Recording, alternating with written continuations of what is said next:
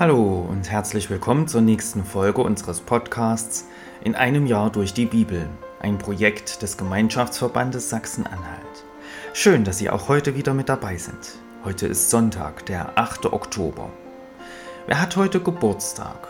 Zum Beispiel der Schauspieler Angus T. Jones. Bekannt wurde er durch seine Rolle als Jay Carper in der Sitcom Two and a Half Men. Angus T. Jones wurde am 8. Oktober 1993 geboren.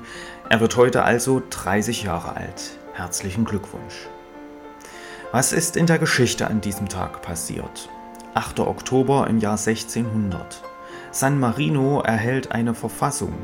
In Grundzügen ist sie heute noch gültig. Das Land ist damit eine der ältesten Republiken der Welt. 8. Oktober 1862. Otto von Bismarck wird preußischer Außenminister.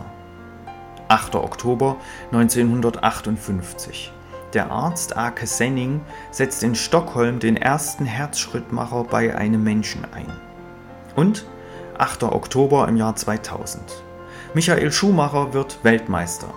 Damit wird zum ersten Mal seit 21 Jahren wieder ein Ferrari-Pilot Formel 1 Weltmeister. Ich lese uns die Losung für den heutigen Tag vor. Der Wochenspruch für die neue Woche steht bei 1. Johannes 4, Vers 21.